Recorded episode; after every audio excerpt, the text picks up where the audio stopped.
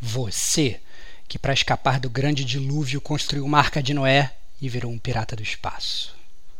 Você, que quer salvar a raça humana copulando com todos os alienígenas da galáxia.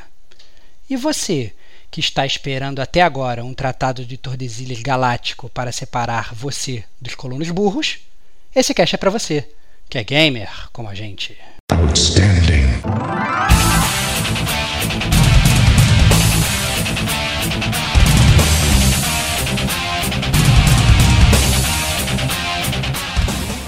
Rodrigo Estevão.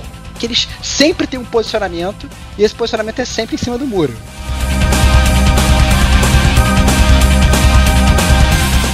Diego Ferreira. E eles têm uma voz meio. É meio reggae night assim, não tem não? Não achou não?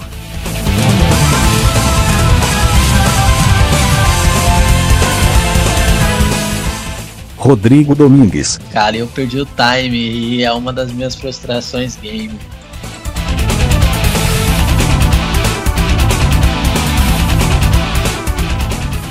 Este é o gamer como a gente.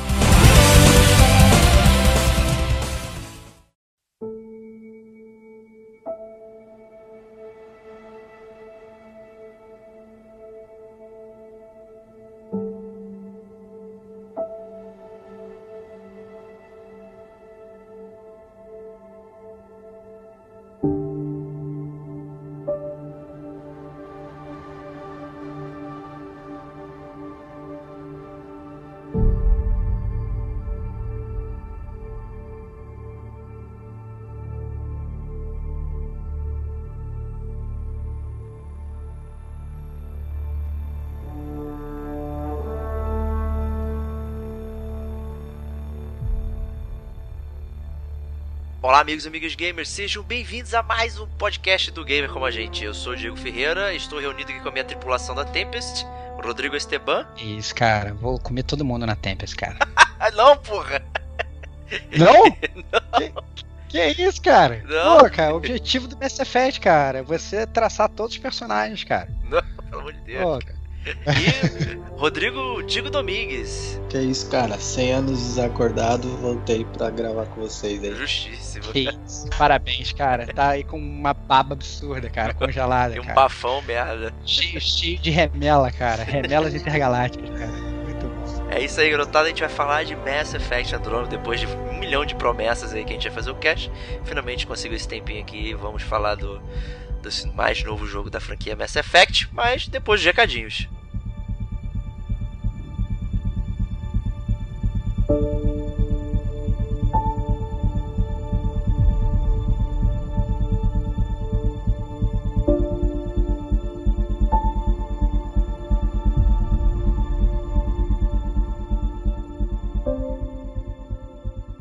E aí, Stevox, o que, que, tem de recadinho pra galera, cara? Cara, a gente recebeu, a gente fez o último podcast Gamer Como a Gente, foi o Detonando Agora 10, né? É o podcast DLC número 29.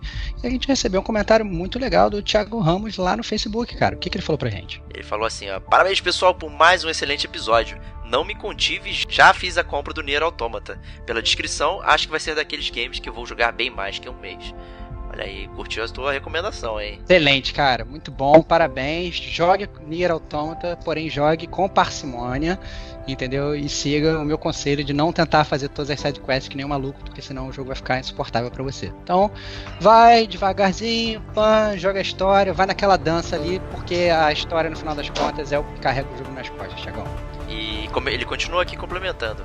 Ah, dando meus dois centavos sobre dificuldade nos games, penso o seguinte: Acho que os games, todos eles, deveriam incluir um controle de dificuldade, assim podendo deixar qualquer noob jogar, captando assim um número bem maior de games. Queria ouvir a opinião de vocês nisso. Será que na verdade poderia minar a vontade dos gamers hardcore de jogar? Bom, levanta essa bola aí, acho que poderia dar um ótimo cast. E aí, Stevox? Cara, eu acho que sim, cara. Eu acho que ter a opção de jogar no mais fácil e de jogar no hiper difícil é, é super válido. É eu acho que na verdade o ideal seria que os, os desenvolvedores eles fizessem umas dificuldades, esse acréscimo de dificuldade de uma forma mais bem feita. Não é só botar mais inimigo na tela, ou não é, na verdade, botar, é, é, é, por exemplo, a sua energia, ela desce mais rápido e tal. Então, por exemplo, um bom exemplo que eu dou disso, que a gente já chegou a falar brevemente aqui no Gamer Como a Gente é o Resident Evil 7, né? Você joga ele de uma, ve uma vez, joga no normal, depois você libera o mais difícil e, na verdade, não é simplesmente mais inimigos ou menos inimigos e tal. O jogo acontece em coisas diferentes no jogo que você não está esperando. Então, isso é muito legal do Resident Evil e eu acho que isso podia ser feito tanto pro mais difícil como pro mais fácil, entendeu? De modo que assim, você até às vezes sendo um gamer hardcore, você poderia ter a vontade de jogar um jogo mais fácil, né, para poder experimentar o game de uma forma diferente e não simplesmente só mexer, dar um tweak numa habilidade, numa outra, ou numa vida do personagem e tal. O próprio Isolation também, ele funciona um pouquinho assim, né, que o próprio Alien vai se adaptando, que você vai fazendo e tal, mas eu não sei, eu tenho dúvida, cara. Ao mesmo tempo que eu acho que parece ser fácil é, colocar lá, vamos botar aqui um slide de dificuldade e tal e vambora, né? Mas ao mesmo tempo eu acho, pô, e a visão do desenvolvedor que ele tem é, sobre o jogo, né? Pô, meu jogo que eu construí é assim, tipo Dark Souls. Dark Souls é isso. Ele é difícil dessa forma. Cara, eu... não, cara, Dark Souls não é difícil, cara. Não, não, é eu digo, cara. isso, difícil dessa forma que eu tô apresentando para ah. vocês. Se eu colocar de outra forma, talvez ele não seja uhum. mais Dark Souls. Né? É, e pensando é nisso naquela questão de nem tudo é para todo mundo. Eu acho que o Cuphead ele gerou aquela comoção porque o jogo é muito bonito. Aí todo mundo quer jogar, acha, vai, digamos, enganado para ele e, é explodido, né? E talvez não seja. É. Seja cara, eu é que tá, cara. Eu, eu, eu, não sei, eu tenho que pensar pra gente gravar só um cast sobre isso, cara. Eu porque eu concordo e discordo. É, é isso, um exato. É, porque, porque assim, eu, eu concordo que eu acho que assim, se o cara desenvolveu o jogo daquela forma, ele quer que as pessoas joguem daquela forma, eu acho válido, é uma experiência única e, e super maneiro, né? Mas ao mesmo tempo, é, você pode fazer, como você mesmo falou, do Alien Isolation, você pode ter um alien completamente mongoloide, você fica jogando o negócio na cara dele não faz nada com você, e você tem um alien super esperto, uma dificuldade super maneira, né? Você pode ter, por exemplo, Deus Ex, que a gente já chegou a falar também, que você vai selecionar lá no início e fala, eu quero jogar uma história, eu quero uma experiência completa, né? Eu quero fazer não sei o que, e aí ele vai adapta, adapta a inteligência artificial dos inimigos também, para eles também ficarem mais bobões ou não. Então, assim, eu acho que é uma boa discussão, cara. Mas ao mesmo tempo eu sou sempre a favor de abarcar mais pessoas, como falou o Tiagão. Então, assim, é, não sei, cara. Boa é, pergunta é aí, cara. E realmente pode dar um ótimo cast, cara. Eu, nem, é. eu nem tenho opinião formada. Muito bom. E, e, pensando até quando a gente extrapola para outras mídias, né? Tipo um filme, um filme difícil, ele não tem a versão do, do Mongol, sei lá. Ah, esse filme aqui foi difícil de entender, então a gente fez uma versão mais rápida aqui para geral entender. Né? Você tem que passar por aquilo, ter aquela bagagem, ter aquelas coisas que exigem é, um pouco mais da pessoa, né? Então. Já, já tô mudando de ideia, cara. Só a favor de agora só, só tem jogos completamente difíceis, cara. Você vai ser demais, cara. então, Tiagão, vamos ver quando é que a gente vai fazer esse podcast aí, que é um ótimo tema. Isso aí. E aí, que mais tem de recadinho pra galera antes do box? Não, o nosso recadinho é para você deixar uma mensagem, mandar um e-mail, como fez o Tiagão Ramos aí, é, que a gente vai ler, super feliz aqui no podcast do Gamer Como a Gente para vocês. E para você também, além disso, entrar, se caso você queira ajudar a gente ainda mais, não só com seu comentário, porque o principal é o seu comentário, não custa nada, é de graça a gente ama receber o seu comentário. Mas se você quiser ajudar ainda mais, você pode entrar na nossa lojinha, Forge Gamer Como a Gente, você entra através do site gamercomagente.com, pode comprar uma camisa do Gamer Como a Gente e andar por aí super chique, super transado, abalando a moda gamer. Né? Então, essa eu acho que essa é a ideia. E eu acho que também outra coisa principal é, Diegão, explica aí para quem está escutando o Gamer com a gente pela primeira vez, caiu aquele link do céu, tal, alguma coisa assim. Como é que a pessoa faz para escutar com recorrência? Como é que faz para assinar o feed? O que que são esses agregadores de podcast que você pode baixar? Explica aí pra galera. Primeiramente, seja bem-vindo ao Gamer com a gente. Se você caiu aqui, provavelmente você conhece que é a mídia podcast, né? E a gente incentiva bastante quem é ouvinte de podcast e tal, de assinar o feed, né? Fazer a inscrição, tipo no YouTube, né? Que fica lá galerinha, se inscreva aqui embaixo no canal, blá, blá. Então se inscreva no nosso podcast. Né? Se inscrever no podcast quer dizer o quê? Você procurar um programa, né? Se você é usuário de iPhone e tal, provavelmente você tem aquele aplicativo Podcasts né? Que ali você pode digitar lá o nosso nome e clicar em se inscrever. Isso quer dizer que toda vez que pintar um episódio novo, você vai receber ele no conforto do seu aparelho móvel, né? A gente tem também Android, né? Tem os aplicativos também que a gente normalmente recomenda, que é o Pocket Cast, o WeCast, Podcast Addict e tal, que são são players bem legais. É o próprio SoundCloud, né? Mas ele não tem a opção de baixar o arquivo, né? Todos esses agregadores eles conseguem baixar, então você pode usar a rede Wi-Fi para baixar o seu podcast, o episódio e ouvir depois, né? Enquanto que isso o SoundCloud não permite isso. Mas a gente também tem essa opção. Você pode acessar a nosso, nossa página do SoundCloud e sair ouvindo por ali também, que é super, super de boa, super tranquilo. Né? E às vezes a gente esquece, mas a gente estava no Deezer também, né? E... É verdade né? E, o Deezer, digamos que é o concorrente do Spotify aí, faz o mesmo esquema de streaming, né? E ao que parece, usuários da, de telefonia TIM, né, conseguem ouvir o Deezer sem gastar banda, né? Então é uma ótima oportunidade também de ouvir o gamer com a gente é, dessa forma. A única coisa ruim que pesa pra gente é que a gente não recebe a estatística, né, dos ouvintes do Deezer. A gente não tem noção. Né? Então, é, quiser... E a gente quer saber que você é ouvinte, cara. A Exato. gente quer você, cara. A gente quer você na nossa turma, cara, fazendo esse multiplayer com a gente. Então assina aí o feed que todo mundo fica feliz. A gente e você. Isso aí. GamerComAgente.com, nosso site principal. Lá tem todos os links para toda essa papagaiada toda aqui, inclusive dos episódios antigos, né? Você pode ver tudo que a gente já falou. Né? Esse número aqui que você está vendo é o 43, mas na verdade a gente tem quatro outros programas, né? Então a gente está é, possivelmente superando a marca aí de 100 episódios, né? Distribuídos em várias atrações. Então é isso aí continue curtindo o game com a gente, mande seus recadinhos e um abraço, vamos podcast.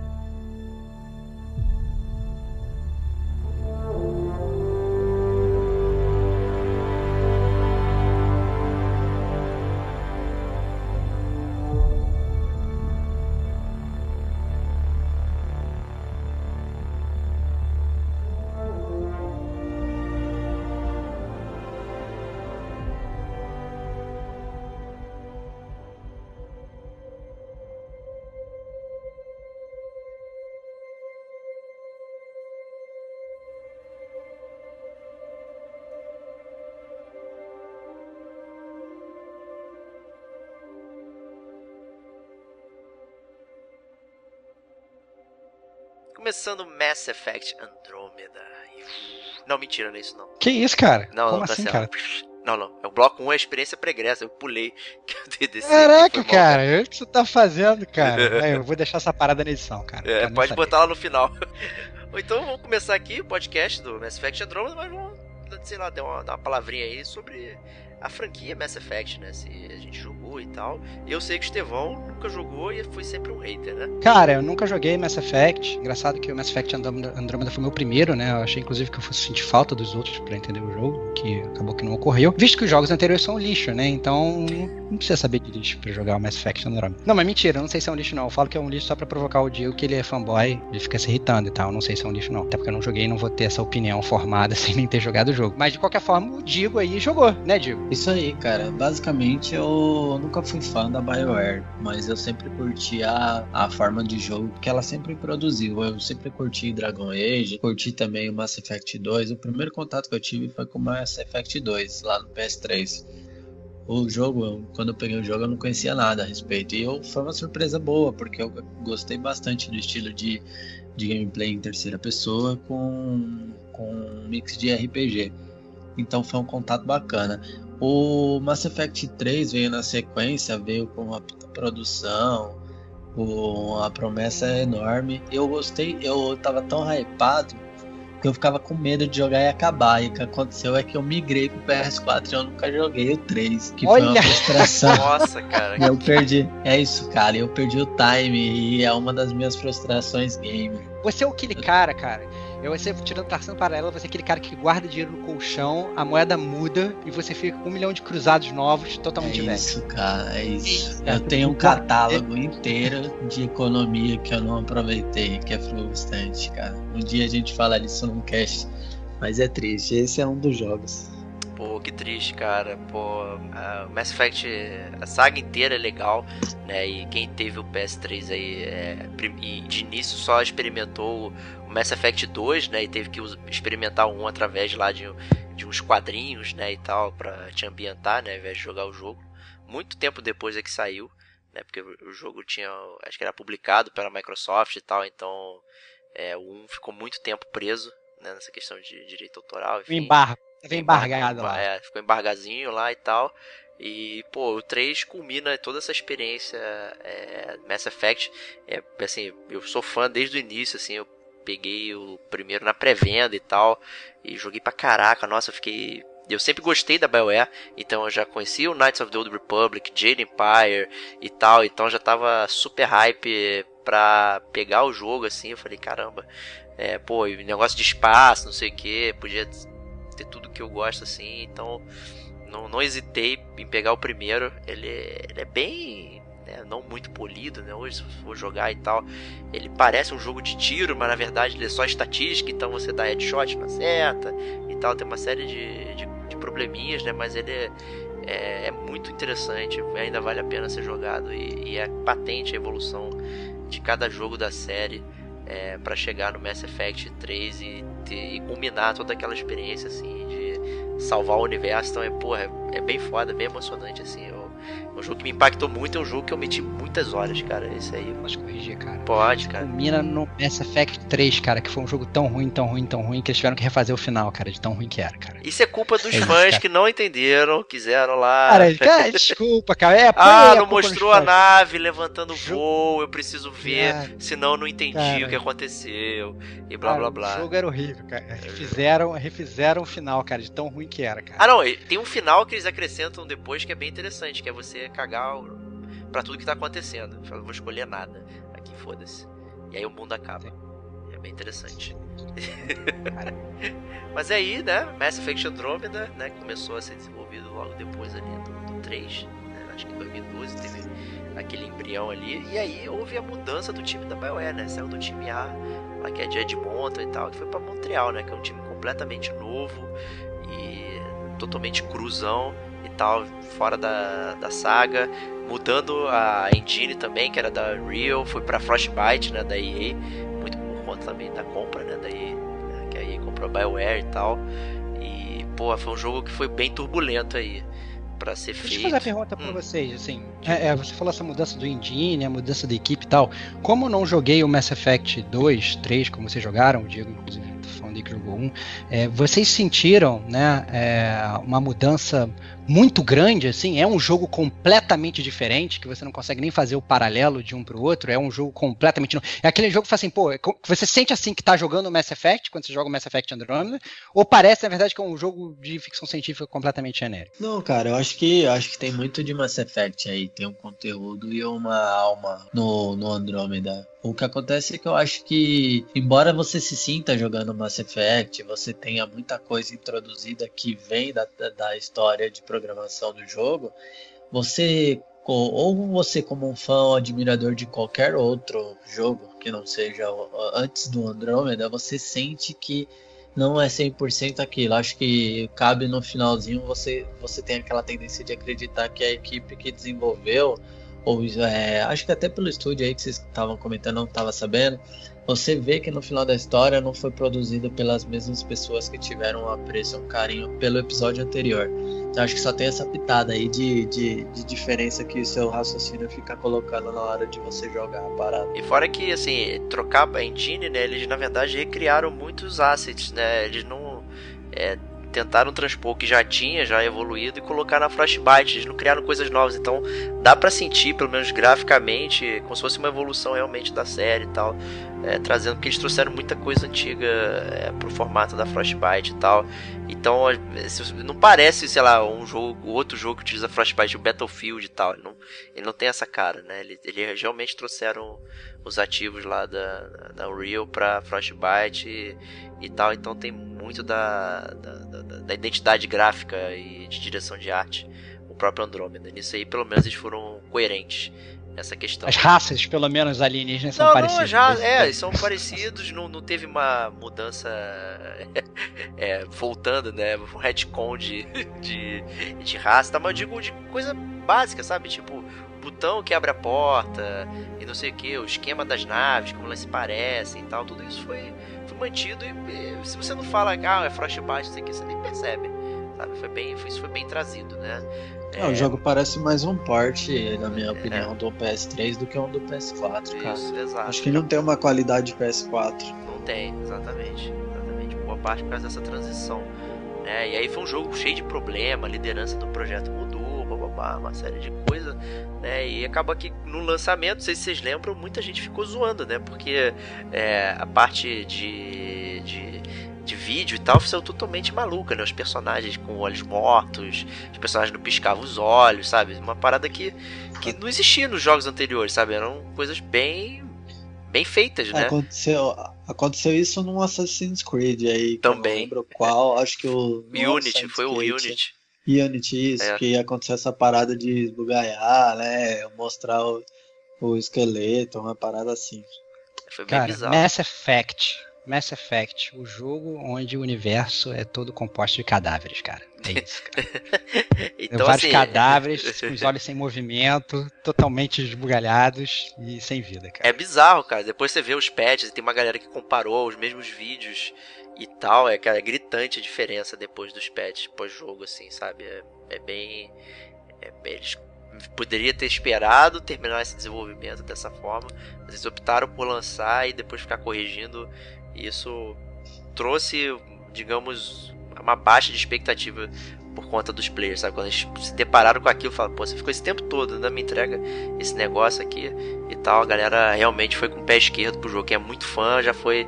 Tanto é que a gente mesmo no, no dia do lançamento, falando sobre as resenhas e tal, ficou detonando lá no nosso grupo, ah, vai ser uma bosta, aqui e tal. Enfim, uma merda isso. Mas aconteceu, né? E, na verdade, inclusive, o jogo já foi totalmente updateado aí, não vai ter mais updates, o jogo tá completo, não vai ter DLC, não vai ter mais nada. Inclusive o time eh, já foi totalmente desfeito, esse time da- que fez o Mass Effect Andromeda. Então é um jogo que tá estagnado aí, é, que, é, é o que tá aí. É a versão realmente final. Versão final V2, cara. V2, isso aí. E com isso, Isso aí.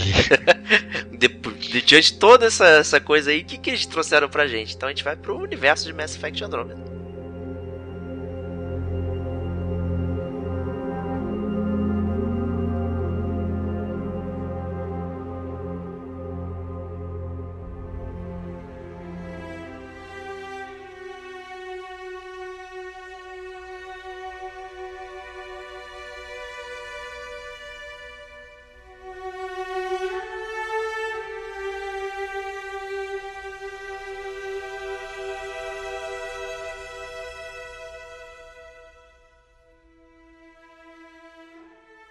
Stevox, apresenta aí pra gente a premissa básica da história, né? Cara, é o Mass Effect Andromeda, ele se passa no ano de 2185, né? É, mais especificamente entre os eventos de Mass Effect 2 e 3, né? Mas como eu falei, eu não tinha jogado e pra mim não fez diferença, né? Eu nem sei se na verdade tem muita diferença, depois pode até falar, né? Não Mas tem. o jogo ele é, pois é. Então, ele tá falado.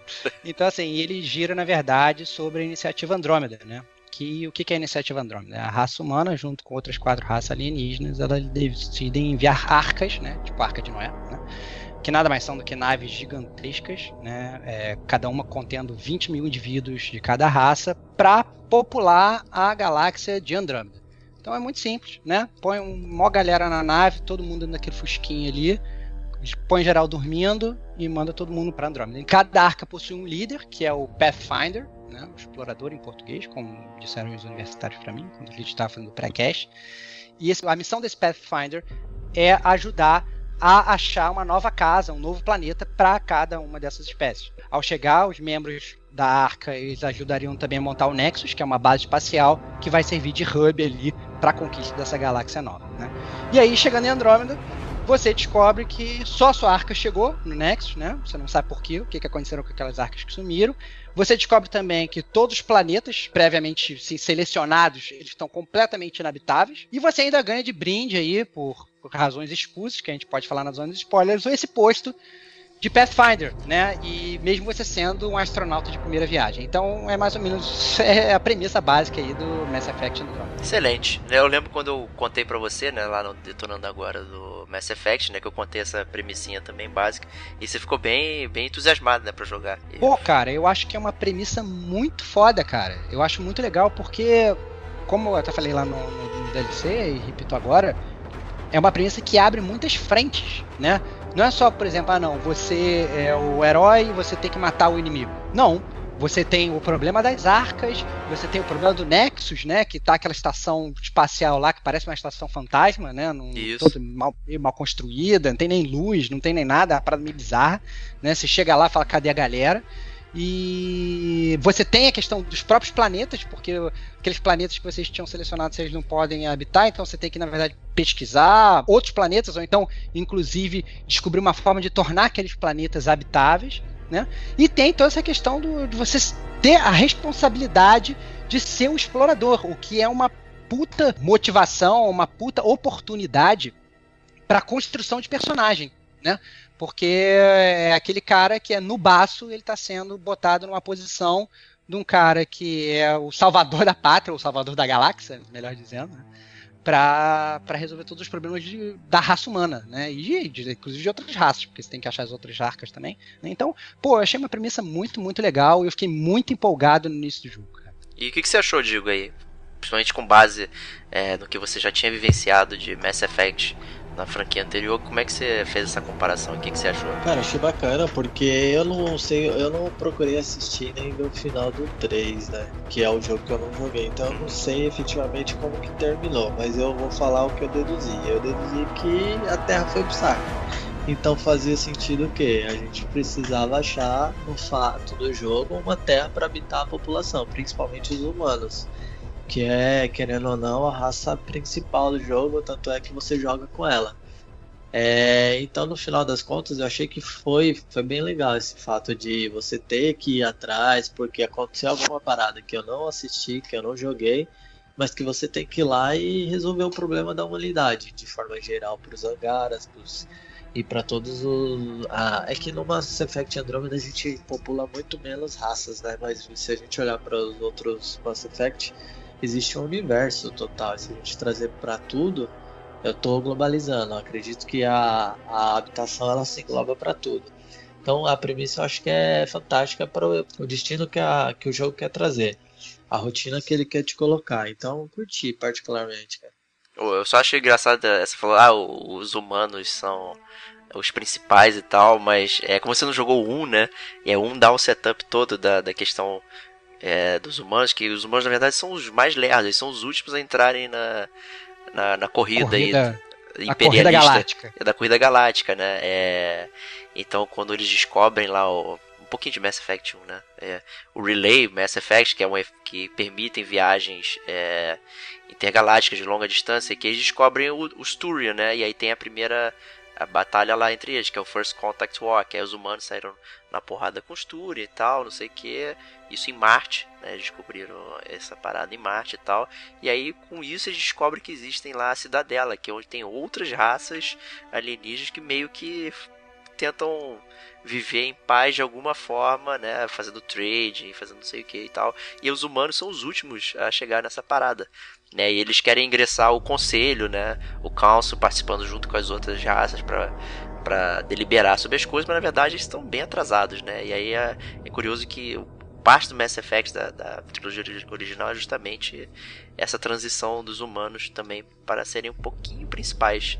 Não, eu entendo o que você está falando, é, é, Diego, mas eu, o que eu entendo do que o que o Diego quis dizer é que é a raça foco do jogo. É, né? sim, é porque joga, a gente joga, né? Gente você joga com os humanos, né? Então, mesmo você sendo mais atrasado tecnologicamente, você ainda assim é o principal. Você é um bate-fofo principal, né? Você é um lerdo principal, né? Você é um cara que claramente você não precisa ser o melhor para ser o para ser o principal, você não precisa ser o principal para ser o melhor, né? Você meio que fica sendo coisa diferente.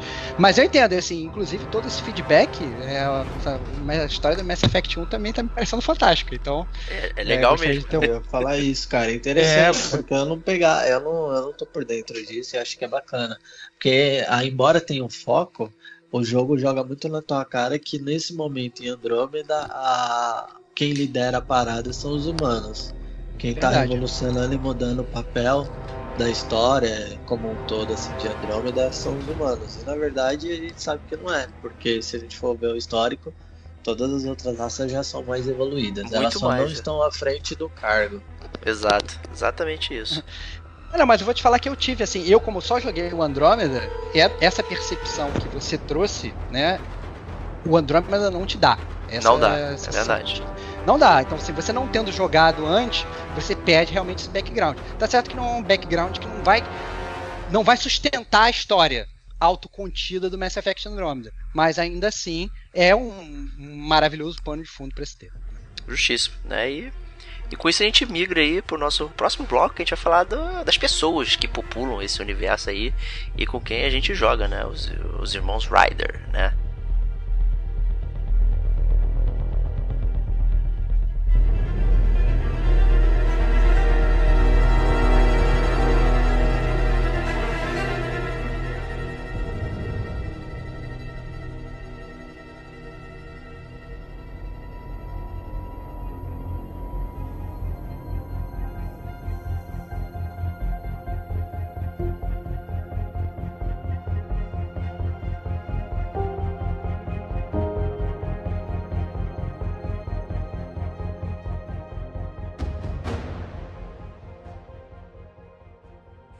O próprio Stevox falou aí, né?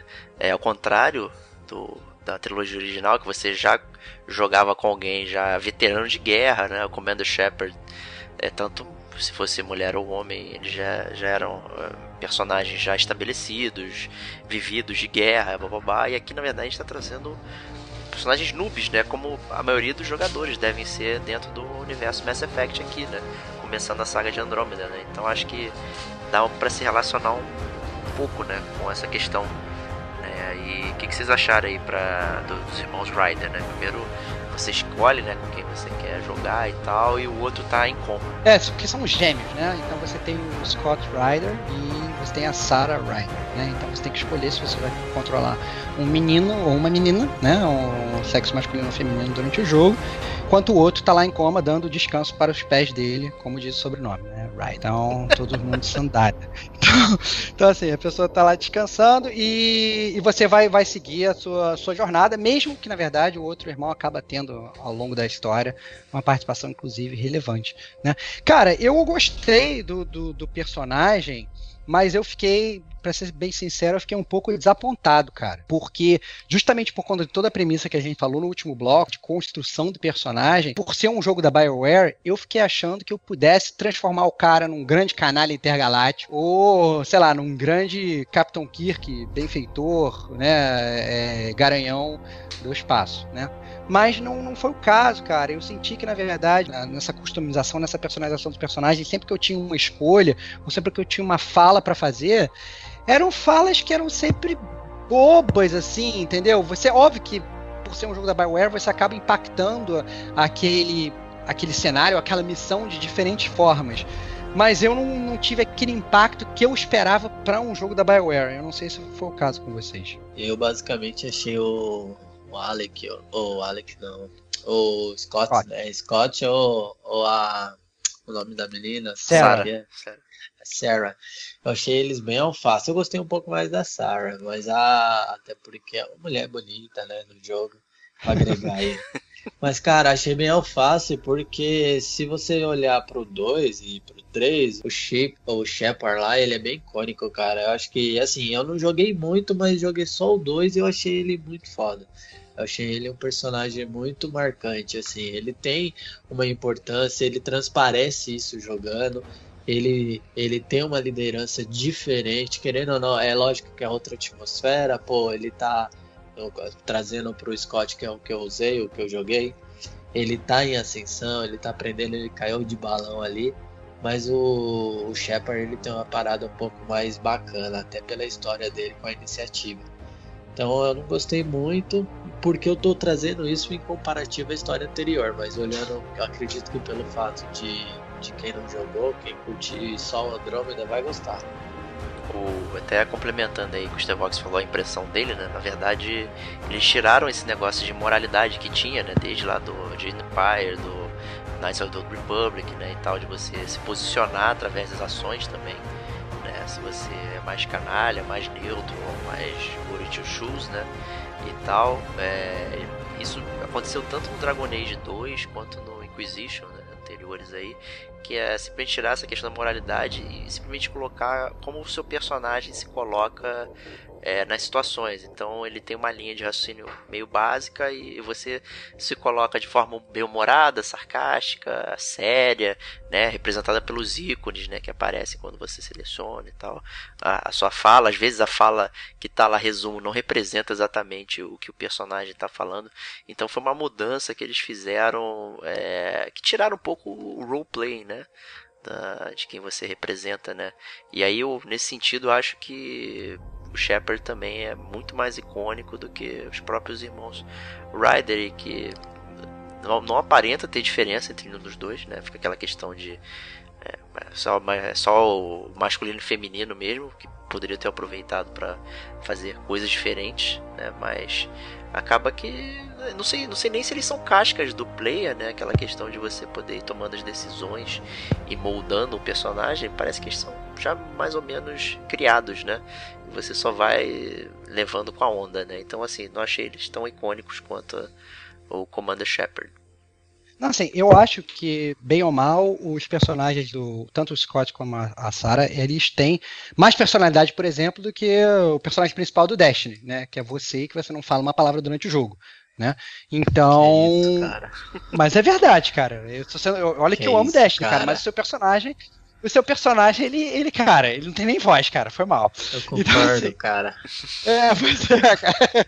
Pois é, mas a verdade, cara, a verdade é o seguinte, cara, que o, o meu grande problema com o Scott e com a Sarah é que eles sempre têm um posicionamento e esse posicionamento é sempre em cima do muro, entendeu? Então eu achei muito bosta. E na verdade a minha expectativa quando eu fui jogar o Mass Effect Andromeda era totalmente diferente, porque pelo menos assim, que eu escutava do jogo, dos jogos anteriores, é que, pô, eu ia ter escolhas morais absurdas e que eu ia, sabe, ficar horas olhando para escolher uma resposta A ou B, entendeu? Em uma escolha de uma fala e tal, porque ficar totalmente moralmente dividido. E o jogo, nesse sentido, para mim foi muito fácil. Eu sempre lá, ah, não, tá, vou botar isso, ou vou botar aquilo. E no final das contas, eu nunca senti que tinha muita relevância. Então, foi bem decepcionante, cara, essa parada pra mim. Já cara, faltou singularidade. Faltou é. singularidade, faltou uma parada temperamental para um, diferente para o outro. Acho que faltou um pouco de, de, de agre, é, agressão verbal. Você tomando uma decisão ou não, você se posicionava, pô, brigando, dando uma dura pra essa equipe, pro seu time ali.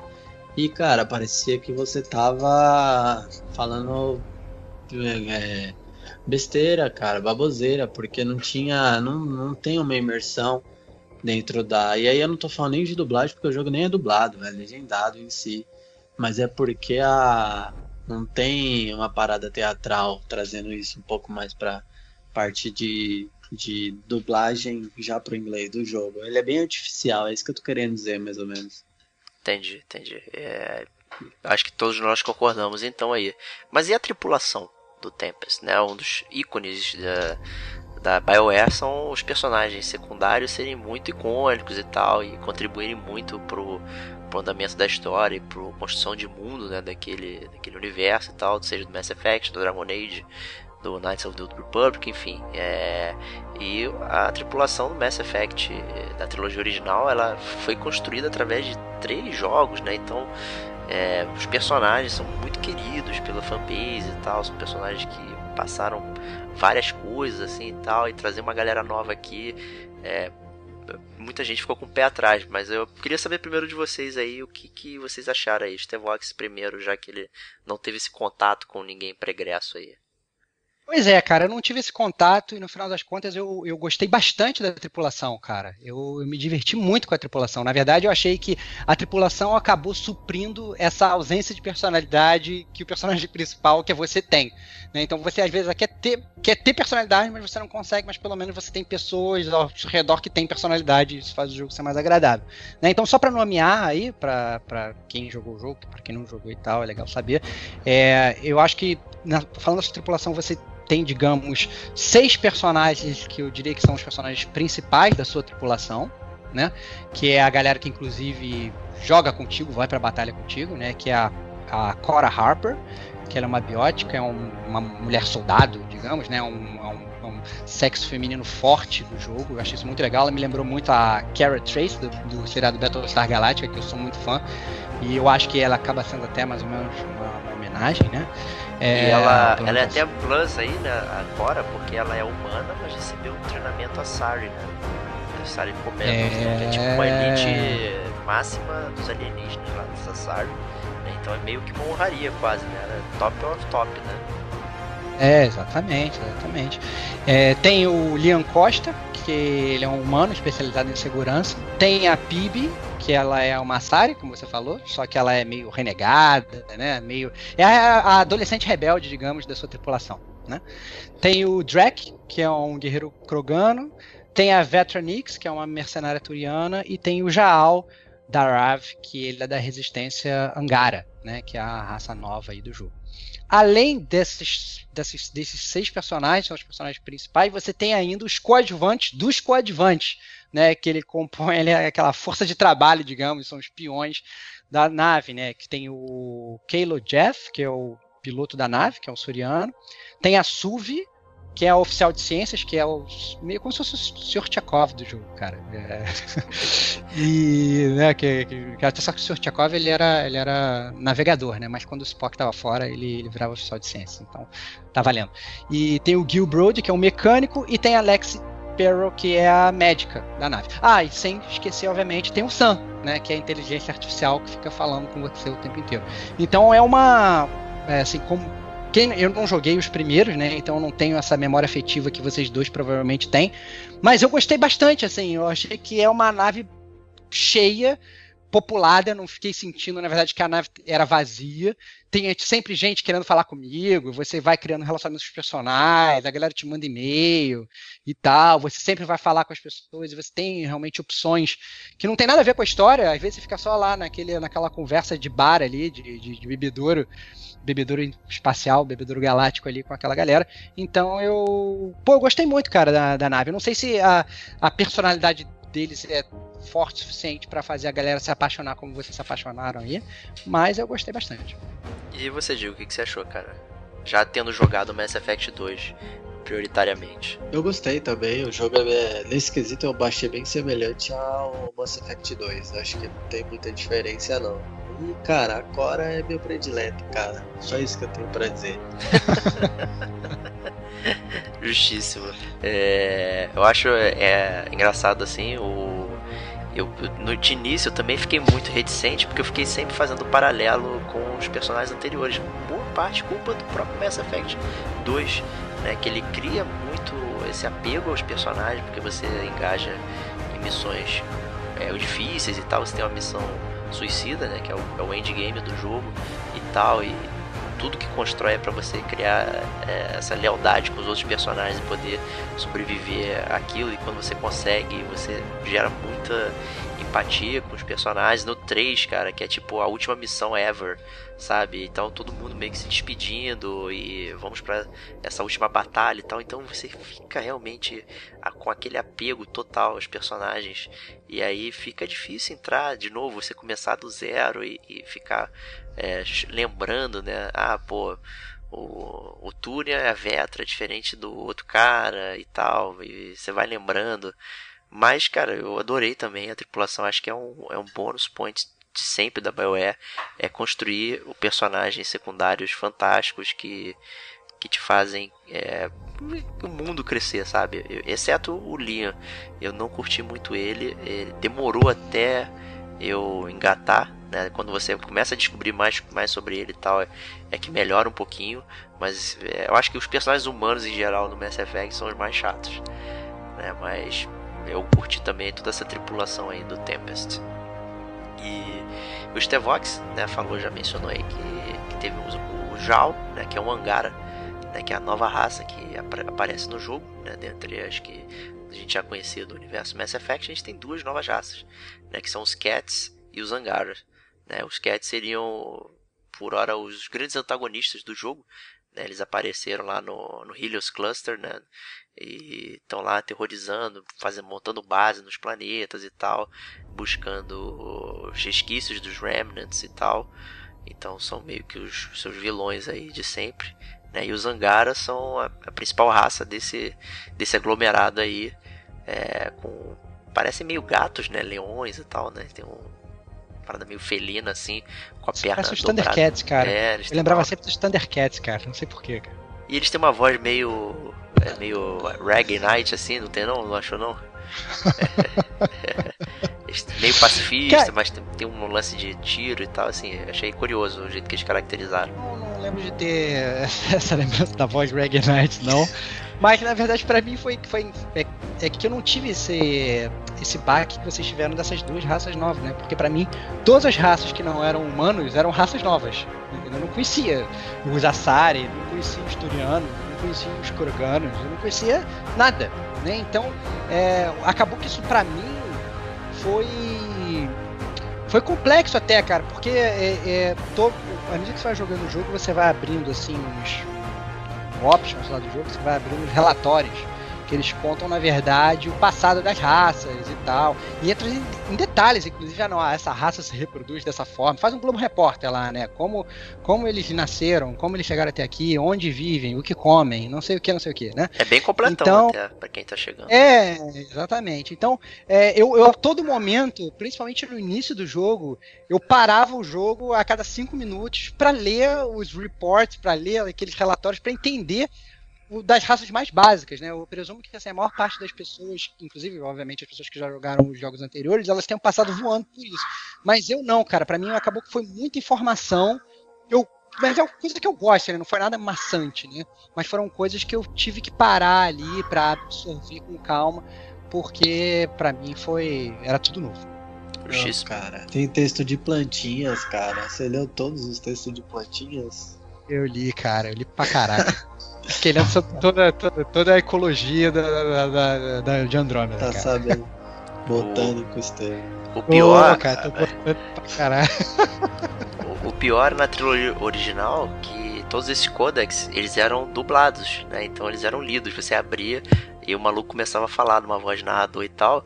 Então você via mais lentamente ainda, porque não dava vontade de você ler e passar pro próximo. Você queria ficar ouvindo o cara falando, né? Então era muito mais lento passar todos esses codecs, né? Mas é interessante o jeito que eles constroem o mundo através do, dessa base de dados e, e a gente acaba lendo, né? Porque acrescenta bastante coisa para o lore e tal, principalmente para quem está chegando agora aí no, no universo.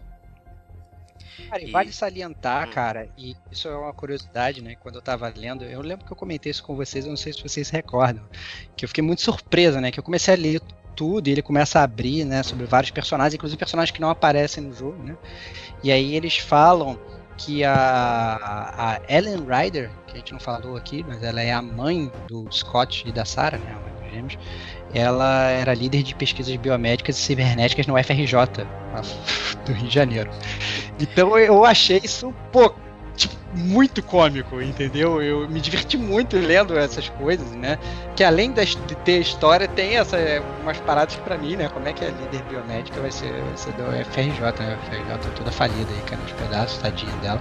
Né? Espero aí que tenham realmente alguma mudança tecnológica na, na, nas pesquisas aqui do Rio de Janeiro para que a UFRJ comande totalmente, né? Mas tem, assim, não é só isso não, eles falam inclusive lá que é, tem sistemas de treinamento de combatentes na Vila Militar no Rio de Janeiro, né? Então, assim, é, é, muito engraçado, cara, eu, eu, eu, eu, me diverti bastante, assim, lendo, não só pela parte da, da, da história, que é realmente boa e te dá uma base legal para você curtir o jogo ainda mais, como também por conta desses easter eggs aí que eles, eles vão soltando ali que, que divertem.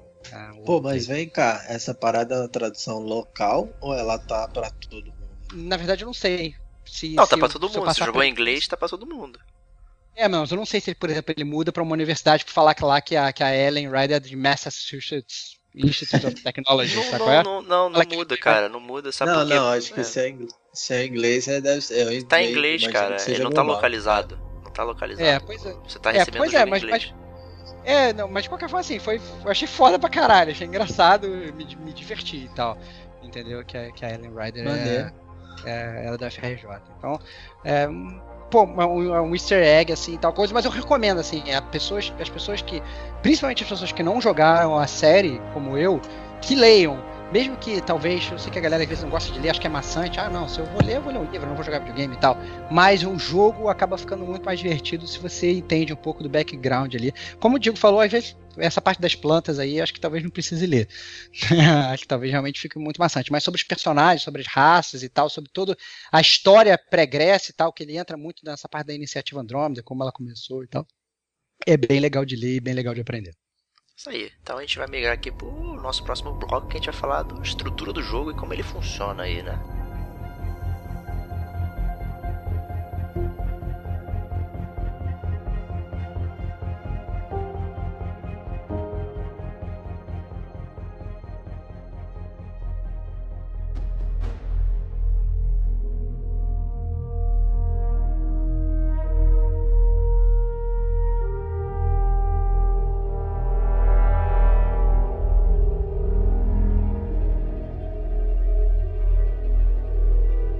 Acho que essa é a evolução máxima do Mass Effect, né? De um jogo que era um RPG em terceira pessoa com tiro que se transformou num jogo de terceira pessoa de tiro tradicional, né? Que esse é o gameplay padrão do jogo, né? Que é você ver seu personagem de costas dando uns tirinhos por aí com munição e tal, tudo bem padrão, né?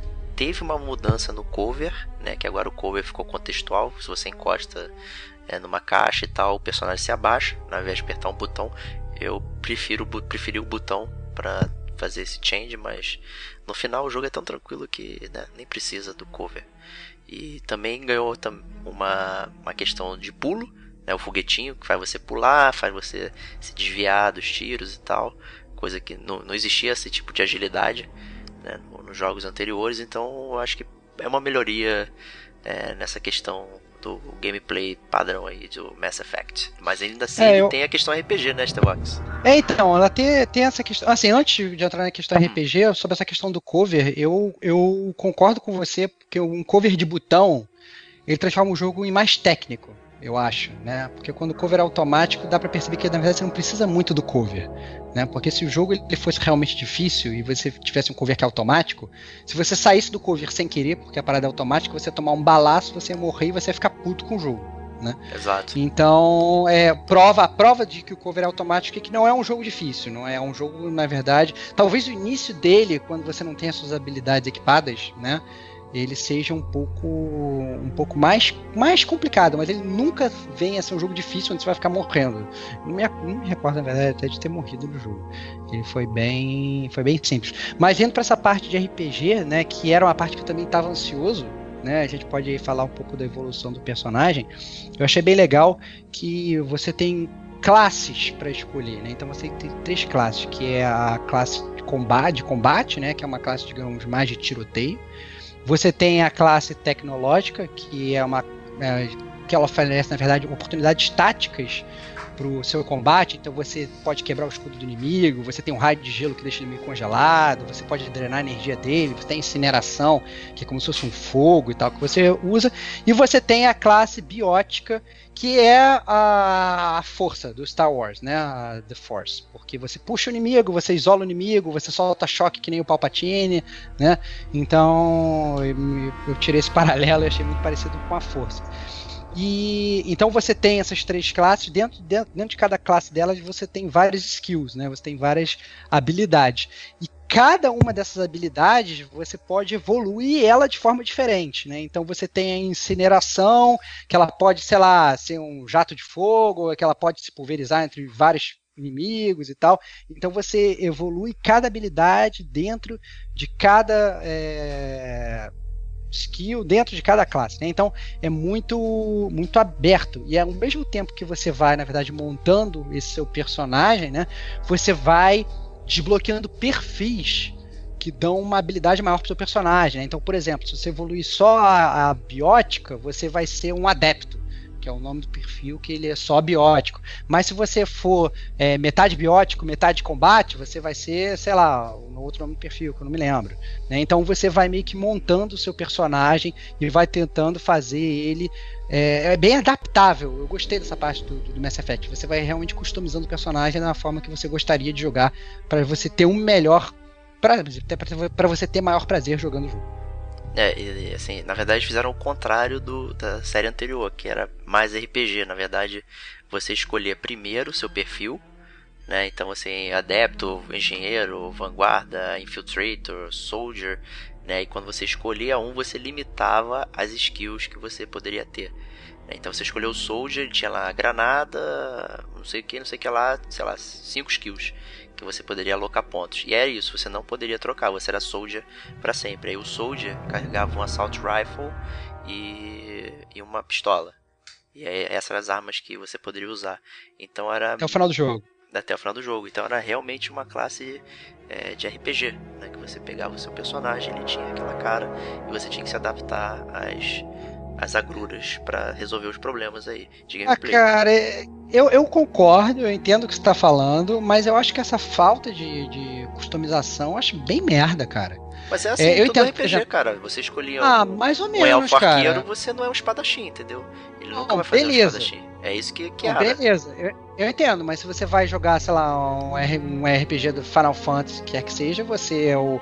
Você é o sei lá, os, sei lá, os qual lá, você vai ter a sua espada que é para você, né?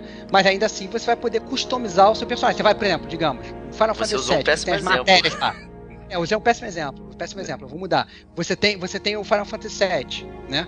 Que você tem a, a, a personagens que são diferentes, eles têm armas que são diferentes. Entretanto, as matérias, né? Elas são customizáveis entre todos. Então você pode fazer o seu Cloud um healer e você pode fazer a sua Ares porradeira ou vice-versa.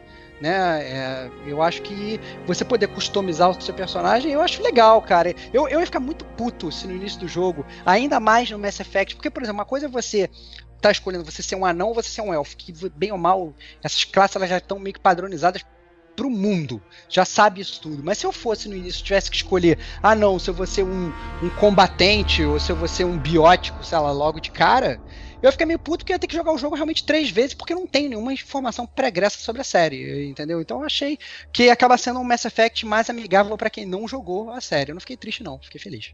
De acordo. Acho justo. E você, Diogo, o que você achou? Pô, eu gostei também. Eu acho que ele. Essa parada do cover aí, voltando um pouquinho, ela teve. Ela teve essa perca mesmo, pelo fato de que às vezes ela até bugava, ela, ela dava um- umas travadas na tela, acabava impactando bastante na questão da câmera. Mas o jogo em si, a forma que ele, ele te toca, ele, é, eu gosto. Na verdade, eu gosto muito de jogo em terceira pessoa, então eu acabo já entrando de, de pé direito na parada. Então, de forma consi- consolidada, Mass Effect sempre me agradou. Essa parada do Corvette perde um pouquinho, mas eu acho que eu não gostei também uma parada do tiro. Eu acho que você podia ter uma arma com cadência alta ou baixa, mas ela sempre era ruim, cara. Ela era sempre desgastante de uma batalha a longo prazo, uma batalha que você demorava mais de, sei lá, 15 minutos, 10, não sei se batia isso, às vezes você perde a noção. Mas tinha, principalmente quando a gente luta com aquelas. com aquela. Eu não vou lembrar o nome, vocês talvez lembrem. Aquela espécie de inimigo que fica flutuando nos planetas. A gente Os arquitetos. Todos. Os arquitetos, cara, ali era muito maçante, eu acho, a partir de combate. Mas era só em questões de batalhas longas. Do resto eu achava bacana. Acho que só esse ponto aí que me desanimou um pouquinho. Eu até acrescento, eu não via diferença nenhuma das armas, sabe? Em você escolher uma sniper ou um- uma pistola. Enfrentando mesmo esse, esse bicho gigante aí, eu usava uma pistolinha mequetrefe e causava tanto dano quanto a minha sniper. E de tiro, tiro fuzileiro, em vez de ser um por um que eu tinha feito. Então assim, não, não via diferença entre trocar de arma e tal. Acabava que eu Ah, ia eu com a arma que, mais, que eu mais gostava. Cara, deixa, deixa eu te fazer uma pergunta. E aí tá, como eu já zerei o jogo faz bastante tempo, não lembro essa questão da, da dificuldade, né? Puxa até um pouco da, da pergunta do nosso amigo Thiago Ramos aí, do, da- nos comentários aí do jogo. Nos comentários do Facebook que ele deixou no início. É, você escolheu alguma dificuldade mais baixa pra iniciar o jogo? Tem isso no jogo? Eu não me, não me recordo, mas pra mim, porque pelo menos pra mim as armas faziam muita diferença. Muita mesmo, assim, entendeu? Quando eu consegui um sniper boladão lá, eu só ficava com ele. Ele tinha até menos tiros e tal, mas tirava o triplo de dano do que a pistola. Pistola, então, eu raramente usei, eu achava uma porcaria. Eu não sei se isso é por conta da, da, da- dessa questão de dificuldade, que essa mudança de dificuldade acabava deixando, ou se, sei lá, a gente jogou jogos completamente diferentes, que a minha- percepção foi totalmente diferente da sua, cara. É engraçado, né? Bom, eu- obviamente eu não joguei no hardcore, né? Mandei no. Eu joguei no normal, cara. Eu, eu não senti tanto assim, não, cara. Que, assim, logo de cara eu comecei a acoplar coisa na minha arma. Eu não sei se foi uma combinação que funcionava bem, porque na verdade eu ficava repetindo as mesmas combinações em armas novas. Que eu. Que eu comprava. Ah, peguei a pistola Z1, aí a Z2. Aí eu pego as mesmas é, add-ons que estavam na Z1, jogo na Z2. E aí eu ia indo. Eu basicamente ficava alternando entre pistola e sniper à vontade, assim. Tinha só uma diferençazinha quando não usava, dificuldade, não. é, eu usava de sniper de tiro contínuo, em vez de ser um- uma bala de cada vez, aí ela realmente um dano um pouquinho menor, mas aí quando eu dava aquela fuzilada, no final não, não sentia muita coisa. É, eu também Fala- não senti dificuldade não, viu, Stevox? Acho que não sei se é. Eu não lembro das paradas de nível não, cara. Mas assim, pode ser que eu tenho a leve mania de jogar RPG de uma forma errada. Eu fico fazendo tudo e esqueço a missão principal. Então o que acontece? Eu peguei muito coletável, cara. Então eu acho que eu lembro de umas paradas onde eu enfrentava o inimigo e eu tava com uma, eu tava com uma bazuca boladona. Então, cara, chegava lá era sossego. Então às vezes tem um pouco disso. Não sei, não sei como você jogou o jogo, mas eu eu acho que eu peguei tanta coisa, cara, que. E assim, eu vou te falar, já entrando numa forma geral que a gente. que eu não, não falei a respeito, mas eu também não mudei as configurações de. vou chamar de super, mas são aquelas paradas de tipo especial, que é um combo que eles tocam lá. Eu ia fazendo as paradas, mas eu escolhi dois, que eram uma espécie de vácuo e uma, uma espécie de fogo lá. E mantive um teleguiado, né? Um misto teleguiado e segui com isso até o final do jogo, cara. Não senti diferença em, e nem exigência de troca, cara, em nenhum momento. Pô, cara, eu joguei, eu joguei bem diferente de vocês. Eu, eu não só eu senti diferença das armas, então tinham armas que eu, que eu é, simplesmente deixei de usar durante o jogo, né? Como inclusive é, é, eu, eu ia, eu cheguei a fazer isso duas ou três vezes no jogo. Você pode ir lá na área médica e aí você reseta as suas habilidades. E Sim. você é, você consegue, na verdade, construir um outro personagem.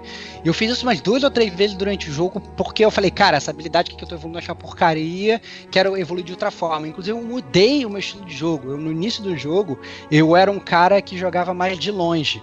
Né? Então eu ficava mais de sniper e tal, não sei o que. E mas no final do jogo, cara, eu já era um cara super porradeiro, eu me teleportava para pro lado do inimigo com uma 12, com uma shotgun e bazucava a cara dele, entendeu? Então era foi muito diferente. A, a, a, eu inclusive mudei o meu estilo de jogo durante o jogo. Então eu acho que eu aproveitei talvez mais do que vocês essa parada. Pode ser, pode ser. É, bom, continuando aqui, é, uma das coisas que supostamente os fãs gostavam no, nos anteriores, que eu não gostava, eu digo supostamente porque era muito ruim, era mal feito, que era a questão do carrinho, né, do Nomad né, que era o Mako carro, né, no, na trilogia original. E agora trouxeram de novo esse carrinho para você ficar navegando nos planetas aí e tal.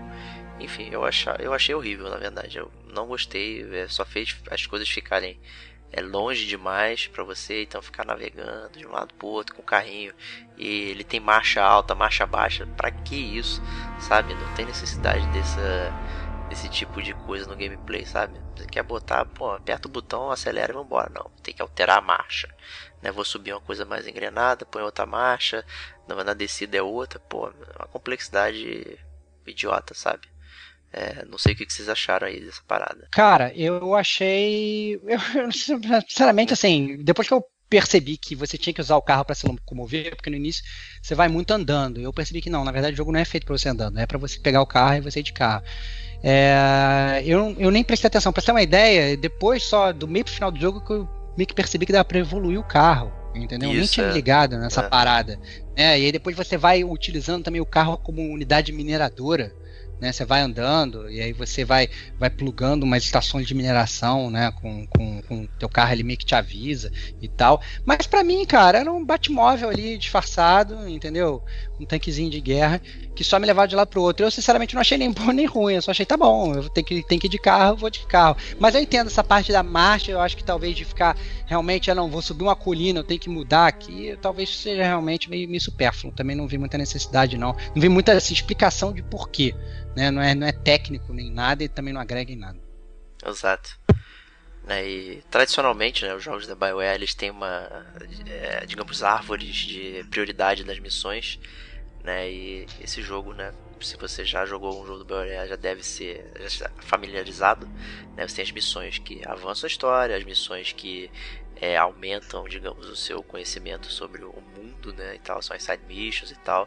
Eles trouxeram aquele conceito do Mass Effect 2 que são as missões de lealdade, né, as loyalty missions. Né, então são missões que você faz pro seu NPC, né, o cara que está te acompanhando da sua par e tal, e você vai é, conhecendo cada vez mais aquele personagem ao fazer a loyalty mission, então é bem interessante isso também, para você conhecer mais os personagens, não sei o que. Acho que todo jogo da BioWare tem essa parada.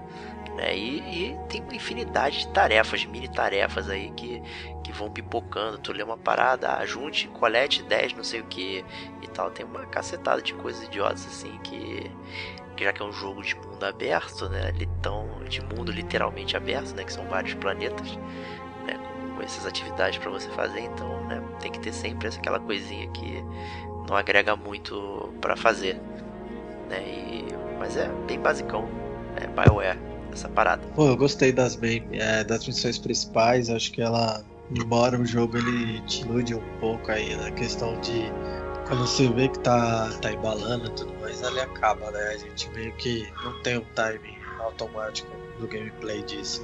Mas eu gostei, eu gostei da side de algumas e de, principalmente das missões de lealdade, que eu acho que é o ponto forte do, do Andromeda. Parada, isso já é, é, é, é característica da BioWare. Quando a gente fala de lealdade, tanto para Mass Effect quando Dragon Age é sempre bom fazer todas, porque você fica por dentro dos personagens, você aproxima um pouco mais, estreita relacionamento com o teu time. Então é a parte que eu acho mais bacana do jogo. Agora a parada de atividade, cara, de tarefa, eu achei bem ruim, cara. Me lembrou muito Final Fantasy. Eu não gostei nem um pouco. Eu achei a parada muito repetitiva, muito genérica. Ela é um universo ali que, que não particularmente para mim não agregou muito e nem me prendeu. Eu pulei fora. Eu peguei muita coisa ali para fazer a parada acontecer em 100% nos planetas, tornar habitável, mas eu achei bem pé no saco essas missões, cara. Concordo com o que o Diego falou, eu acho que as missões de lealdade são muito boas. Eu achei a missão da história muito boa também, apesar de curta. Né? Eu não achei que, na verdade, ela que ela não se conclui bem, ou que na verdade quando eu acho que ela vai embalar ela acaba, não. Eu achei que ela é, ela é autocontida, só que eu achei ela realmente curta, ela podia ser um pouco maior. Eles podiam ter adaptado. Tem outras missões, inclusive, por exemplo, a missão das arcas, de você achar as outras arcas, descobrir o que aconteceu. Eu achei super legal, né? E vale salientar assim, você vai descobrindo os planetas, né, para você liberar para as raças, né? E aí você tem aquelas missões que você transforma o planeta em habitável. Né? Então, bem ou mal, é, você sentia pelo menos que estava fazendo alguma coisa. Né? Tá certo que no início você percebe que todo planeta vai ter que fazer mais ou menos a mesma coisa. Você vai ter que ir lá nos totens lá, vai ter que usar uns códigos, preencher um, um, sudoku ali, né? E vai ativar a parada, fazer uma areninha e você vai meio que liberando. E depois você faz umas side missions ali e você transforma o mundo em habitável, né? É, então acabava que eu fazia isso. Depois que você faz isso, realmente você libera uma quantidade infinita dessas tarefas aí que o Diego falou, que eu simplesmente eu não fiz, né? Eu não fiz não só porque elas são insuportáveis, mas porque para mim elas não tinham nada a ver com a própria história do jogo e com o próprio papel de Pathfinder explorador seu. Porque a minha mecânica foi, porra, eu cheguei aqui, eu achei o planeta, o planeta tava um cocô. Eu transformei o planeta numa parada, num ambiente totalmente saudável, entendeu? Totalmente maneiro, com, com árvores e tudo e tal, não sei o que. E agora eu tenho que ficar catando é, satélite que quebrou pros colonos, porra entendeu? Os colonos. Você tem que aprender a colonizar, pô. Não vou ficar aqui. Já, já, já te dei a vara, meu amigo. Aprende a pescar. Não vou ficar pescando para você. Então, eu simplesmente eu, eu, eu, abortei totalmente. A missão pipocava e eu ignorava porque para mim não fazia sentido nem em termos de gameplay, porque o gameplay dessas missões era insuportável, nem em termos de história, porque para mim ia totalmente fora do que, né, sei lá, é, ia para mim passava totalmente fora do propósito do próprio jogo eu, eu concordo com você depois quando você me falou isso, eu, eu acho que faz total sentido pensar dessa forma. E acaba que essas tarefas são realmente meio de inflar o jogo. Né? Só porque é um jogo de mundo aberto, ah, precisa de conteúdo e tal. E aí colocaram essa banda de coisa genérica que, que não faz não faz sentido nenhum para a história do jogo. Fora isso tudo que a gente já falou, é um jogo que ainda tem mais sistemas, né? A gente vai dar só uma pincelada aqui, né? Porque esses já são coisas bem mais pro final, assim, que não tem tanto impacto de como o jogo joga, né? Mas acho que vale a pena dar uma mencionada aí, né, não, Estevão? É, exatamente, cara. Você, é, só para antes da gente entrar na zona de spoilers aí, né? Você tem também a, as missões da Apex, né? Que é como se fosse, para quem jogou Assassin's Creed, tá bem familiarizado, você tem que montar, é um jogo dentro do jogo, né? Você monta um time e aí você com esse time montado, você manda ele para uma missão que na verdade você em teoria nem participa, né? O, o, jogo faz essa missão sozinho, depois o time volta e ele fala que você fez ou não. Você consegue inclusive mandar os seus times via celular. Então você pode estar, tá, nem tá até com o seu videogame desligado, você baixa o aplicativo do Mass Effect e você fica jogando e depois quando você loga no jogo você ganha experiência, ganha itens e tal, não sei o que. É, e na verdade isso acaba linkando um pouco também com o multiplayer do jogo.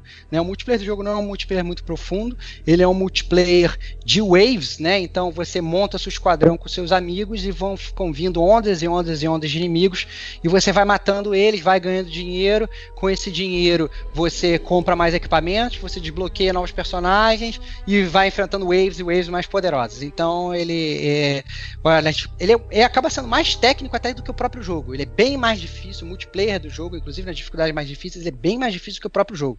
Nesse sim você morre diversas vezes, você tem que é, equipar habilidades para ter uma equipe com uma sinergia maneira, porque senão você não consegue passar, né? É, inclusive, na verdade, você consegue mandar essa sua equipe de multiplayer para resolver algumas dessas missões Apex, né? Que é, são essas que você manda pelo celular. Então acaba que ele une um pouco da componente online com offline do jogo de uma maneira legal. E obviamente não é um multiplayer muito profundo, mas para você passar o tempo, para você jogar em grupo, dando risada ali com a galera e conversando, fazer amizade, eu achei legal, não achei ruim não.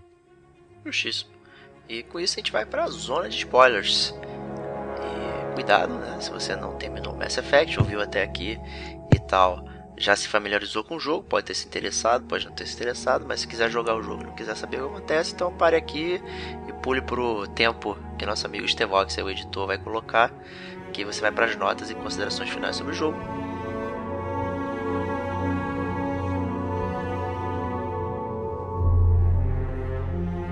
Aqui começa a zona de spoilers. Pule para a marca de 1 hora e 34 minutos se sua nave estiver sem combustível.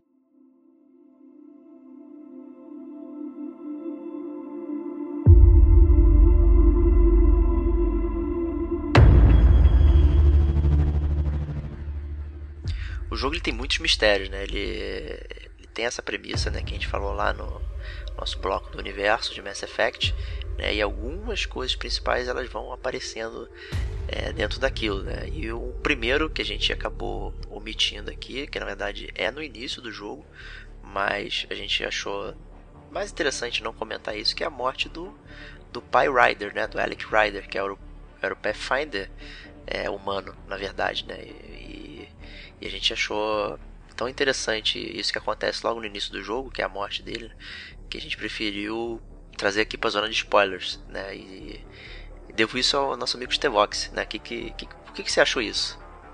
Cara, eu, eu fiquei bem surpreso, cara. Eu não tava esperando, né? Porque eles, eles constroem, quando você acorda, eles constroem aquela é, father figure lá do seu pai, que ele é, na verdade, ele é como se fosse o comandante Shepard, né? Ele é um cara super respeitado, é um cara bonachão, é um cara que todo mundo vai buscar ele. É, é, todo mundo confia nele. Tipo assim, a, a nave chegou, não tem mais nave nenhuma, o Nexus tá na merda, todo mundo olha para ele e fala, não, tá tranquilo, toca aqui, no, aqui que eu mato de peito e, e volto redonda para você.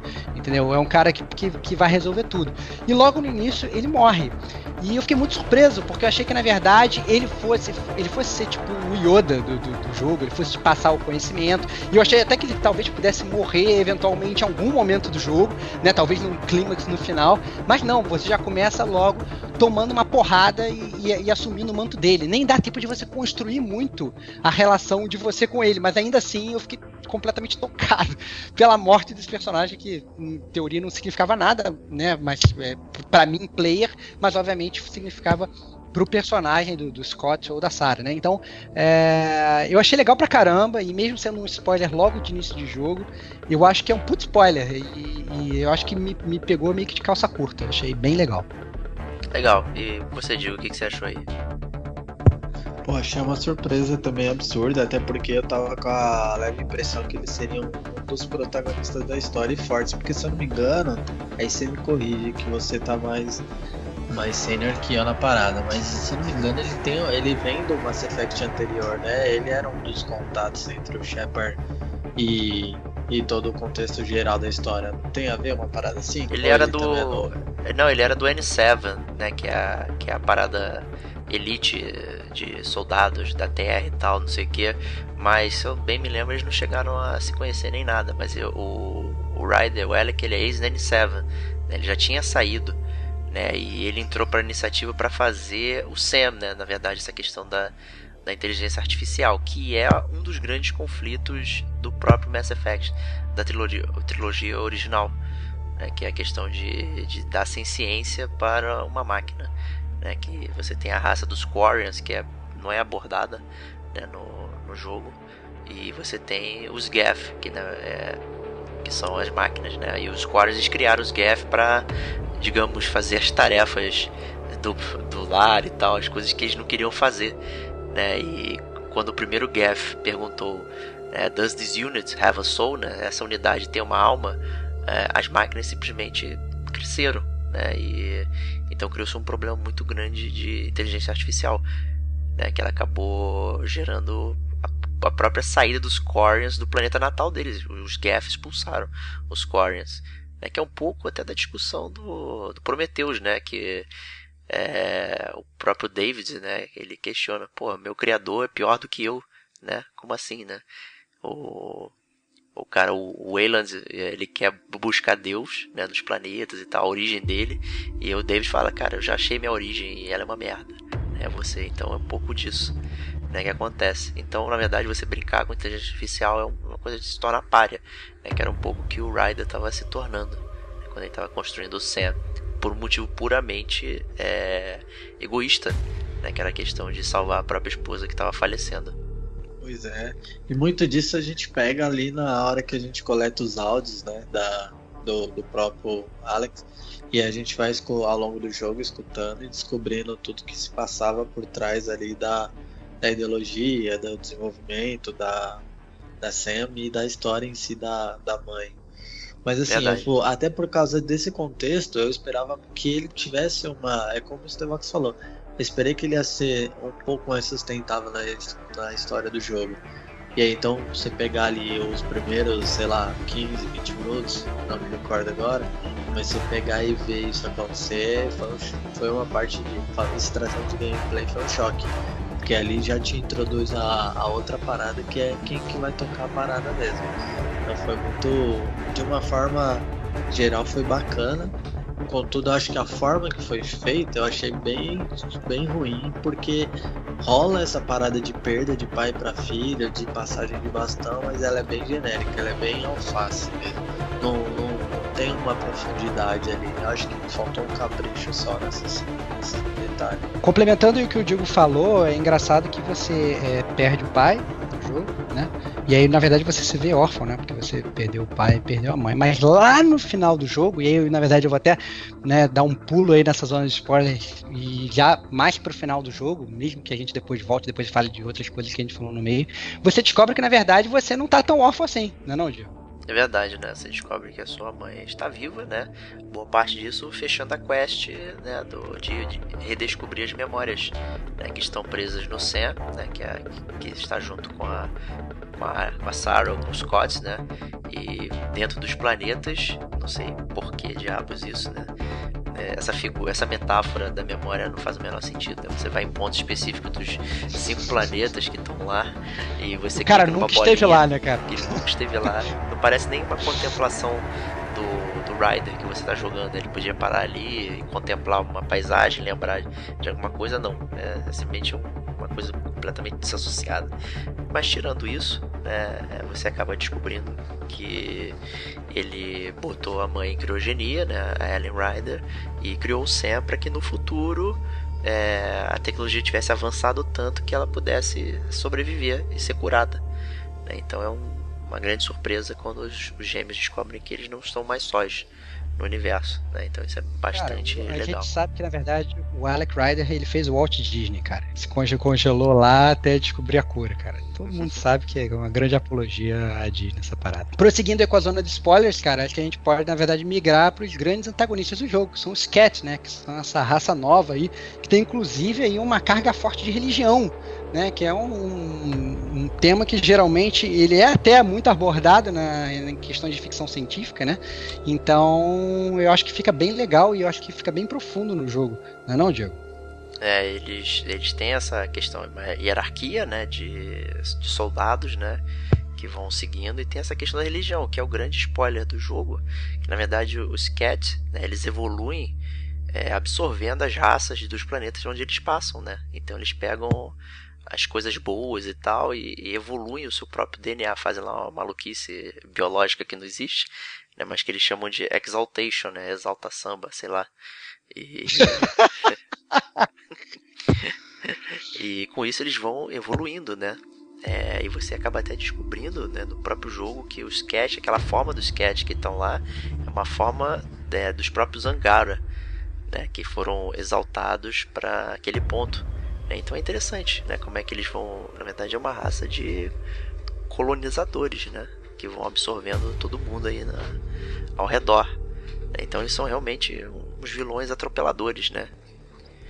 E ao mesmo tempo que eles vão né, montando as bases dele, pegando os remnants e tal. Então, mas isso, isso fica muito flutuante dentro do jogo, porque que eles querem descobrir quem são os remnants, né, que é essa raça anterior que veio. Né, uma ligação possível né, é a questão dos próprios Angara, que na verdade os Angaras são uma raça preparada, né? Eles foram feitos pelos Remnants, né? Eles são artificiais, mas não no sentido de robôs, né? Eles não são robôs, são realmente seres biológicos, mas eles foram construídos, né? Então tem toda essa junção aí dos Cat, dos Angara, que, né? que acaba né? passando pouco, deixando a desejar dentro do jogo, que eles não se aprofundam nisso, talvez pensando é, no próximo jogo. E o que, que você achou, Diego, disso aí? Eu achei também um. Acho que eu achei um pouquinho vago também, o Diego. Até pelo fato de da introdução, assim, nenhum momento eles abordam muito assim sobre os cats, eles simplesmente colocam ali, os agarram um pouquinho e vão introduzindo. Não tem uma parada histórica assim dizendo. Até né, se a gente não for, fosse ver algumas maldades como essa, essa questão científica dos cats, pode ser que em nenhum momento é, eles não eles não fossem ruins. A gente o que eu tô querendo dizer é assim, eles são passados como uma raça ruim ou inimigo do dos Angaras e do e do Pathfinder, mas assim, se não tivesse em algum momento ali uma cena que focasse um pouco mais na parte de vilanismo dele, não, não seria tão claro, porque não tem uma abordagem, não tem uma construção. É, e o, é bem essa parada mesmo. O, eles têm um pouco mais de perfil para militarista e eu trago isso um pouco mais para os Angaras como os, os, caras da fazenda, os cientistas ali, são os caras que sempre estão na paz, alguns caras que estão dispostos a ajudar, tendo um conflito ou não de opinião, eles ajudam, e os outros já chegam atirando, né? Que, que são os cats, basicamente. Cara, eu vou ser assim, até meio polêmico, porque eu não falei minha opinião, mas na verdade, é, eu depois que eu terminei o jogo, fui tentar olhar o jogo por uma outra ótica, e eu achei, na verdade, que os grandes filhos da puta do, do jogo são os humanos, cara. Entendeu? Os caras estão numa galáxia, chegam numa galáxia totalmente novatões, eles chegam nos, nos planetas estão lá, eles querem mudar todos os planetas, eles querem mudar uh, whatever, entendeu? E os Cat já estão lá há mó tempão, os Angaras estão lá há mó tempão, e bem ou mal, os humanos é que chegam lá querendo impor o negócio deles, que tá certo, você vê que os caras querem fazer uma coisa boa, mas é totalmente contra aquele negócio do, do, do, do Star Trek ali, de você tentar não influenciar naquela galera que tá lá e tal, não sei o que. Eu lembro que logo na primeira missão do jogo você chega a encontrar com os Cats e aí você tá meio que pensando ali, pô, será que os caras são bons? Será que os caras são maus e tal, não sei o que. E eu falei, cara, vai rolar uma, uma, uma, uma, dualidade foda, né? Não, não, vou atirar, será que eu vou tentar fazer a paz com os caras e tal, não sei o que. E de repente vira uma brigalhada, que os caras já eram militares, e você, você vira e manda um dane-se, você começa a atirar nos caras também. E aí fica uma parada que eu acho que eles poderiam ter até desenvolvido isso de uma forma melhor. E, e eu Exatamente. vi os humanos, na verdade, como. Assim, é, é, óbvio que eles, eles transformam os humanos em heróis no jogo, né? E os cats são os vilões. Mas se você parar para pensar é, em como é que tá realmente escrito o jogo, é, se você botar, cara, os cats são os caras que eles evoluem absorvendo as outras raças, mas e daí, cara? Nós somos humanos aqui, quantos é, é, animais silvestres a gente não escravizou? A gente coloca o boi lá para puxar nossa carroça, a gente anda de cavalo lá, põe uma cela lá no cavalo, a gente pega o periquito e põe ele numa gaiola, entendeu? A gente é uma, uma, uma raça que se cresce que cresceu em cima das outras, entendeu? Tá certo que a gente não tá alterando o DNA e botando no nosso, mas meio mal a gente fez isso aqui no nosso planeta e os caras estão fazendo isso na galáxia e foda-se. É isso aí, né? cara. Então, Então eu acho que é, que é uma, uma análise assim que eu acho que os grandes intrusos no jogo são os humanos que chegam lá, que eles não são dali, que eles começam, na verdade, a interferir naquela porra toda ali. E, e não sei, eu achei que isso depois. Mas se eu for pensar nisso, depois quando eu terminei o jogo, comecei a analisar a história do jogo como um todo. É Basicamente isso era isso que eu queria dizer, no sentido de, de ponto de vista, porque se for ver os cats é a mesma coisa. No momento que a gente se encontra ali na primeira cena, eles podem pensar da mesma forma. Pô, quem são esses caras? O que, que eles estão fazendo aqui? Mas uma coisa é óbvia, os cats, o que, qual era o ponto da história final? Os cats, eles são contra o uso da tecnologia, e principalmente para recém-chegado que ninguém conhece. Então aí que tá, essa é a tradução da treta do jogo me leva dessa forma. E aí segue, né? É, exatamente. É isso que acontece. Acaba que, na verdade, que você, como tem o Sam, né? Você acaba tendo uma parte de uma tecnologia que, por incrível que pareça, veja você sendo humano, como falou o Diego, os mais lerdos, sei lá, da galáxia, né? Você tem uma tecnologia que eles não têm e que na verdade eles precisariam para resolver todo esse é, mistério tecnológico do Remnants, né? Que é na verdade mais um outro plot point aí do jogo, né, Diego? Os Remnants, o Sport e tal. O que que vem a ser isso, cara? Sei lá, boa pergunta, né? Porque eles não entram muito a fundo nessa questão de quem são os Remnants, né? É, na verdade seria essa raça alienígena aí que deixou uh, as Vaults, né? Que são essas paradas que é, modificam os planetas para que eles sejam viáveis, né? Para vida e tal, mas para vida de quem? Né? Porque os próprios Remnants não estão mais lá, tem só os robôs, né? E tal, guardiões da, das localidades, tem as relíquias, Remnants, né? Mas pouco se descobre, né? E parte do, do, do próprio plot é você acaba descobrindo onde está a central é, Remnant, né? Que é a busca por Meridian, né? Meridiana. Né? Que não é a busca do Meridiana do Horizon, né? Que é outra, outra, outra cidade. Né? E você acaba progredindo para buscar essa cidade, digamos, mecânica, né, artificial, que é Meridian, que é, digamos, a central de controle de toda aquela galáxia ali de Andrômeda, aquele cluster, pelo menos, né, que vai gerar a viabilidade é, de lá. Né. O Scourge, né, que é o, digamos, o flagelo, né, que é como se fosse uma massa de, de energia negra, né, ela é resultado de uma bomba que explodiu muito, tempo atrás e tal. E acaba, aquilo é um resíduo, né? É como se fosse uma arma, talvez os remnants e tal, de que guerra que eles estavam e acabou gerando aquilo ali. Então aquilo ela vai deteriorando a galáxia, né? Aquela parte e talvez os próprios Vaults seriam para fazer com que a galáxia não vá para o saco. Né? E acaba que vai melhorando aí, né? E essa busca pelo Meridian né? é, o, é o endgame, né? É o final do jogo, né? Os humanos chegam lá para para deter lá o Archon, né? Não sei como é que traduz isso para português. Arconte, ok, perfeito. e obviamente você é bem sucedido, né? Você consegue ativar a grande central, todos os planetas ficam lindos e maravilhosos e, e totalmente habitáveis, né? Então você não precisava fazer nenhuma daquelas missões antes para resolver. E Meridian acaba sendo o planeta humano, né? O planeta que os humanos vão habitar e, e, e colonizar, que é o planeta mais próximo para eles. É um endgame bem, digamos, é até achei anticlimático, sabe? Essa parada. É, eu entendo o que você tá falando, cara, porque na verdade eu acho que eles constroem uma, uma história que eu achei bem foda. Eu acho que o início, na verdade, da história do Mass Effect ele é bem melhor do que a conclusão. Né? É, eu acho que eles constroem, põem premissas totalmente fodas, mas à medida que o jogo vai, vai andando, não sei se teve alguma mudança de, sei lá, né, direção, no meio né? do jogo de, de direção, de, de, de, conteúdo mesmo, direção de roteiro, porque o roteiro vai ficando cada vez mais simples, mais simples, mais simples, e no final fala assim, é, não, tem uma máquina aqui, os caras faziam terraformação em todos os planetas, e é isso aí, ativa aí que todo mundo vai ficar direitinho, aí você ativa e todo mundo fica direitinho, enfim, né, então... Eu não sei, eu acho que talvez seja péssimo planejamento da, da, da, direção, ou se realmente trocaram, o que, que aconteceu. Mas realmente eu concordo, ficou meio largado, cara. Também achei, cara. Eu acho que dá. Isso transparece muito o desgaste da produção do jogo. Eu acho que o jogo começa em alta, ele tem um carinho maior ali nos detalhes da riqueza do roteiro, mas ele só vai caindo, só vai caindo e no final ele termina bem a menos bem genericão, colocado ali para dar uma conclusão, mas tipo, cara, encerra aí, já deu, já deu nosso orçamento, já deu nosso time, a gente precisa entregar a parada e eles vão adorar. Mas a verdade não foi essa. O jogo ele é totalmente decrescente na parte da história. Então, assim, eu gostei muito mais do começo do que gostei do fim. O fim foi muito mais é, complementar para contexto geral de encerramento do jogo. Justíssimo, e o pior ainda é terminar com cliffhanger, né? Depois que termina tudo ali. O final é igual do Dragon Age. Tipo, você precisa falar com todo mundo que tá ali para depois continuar, né?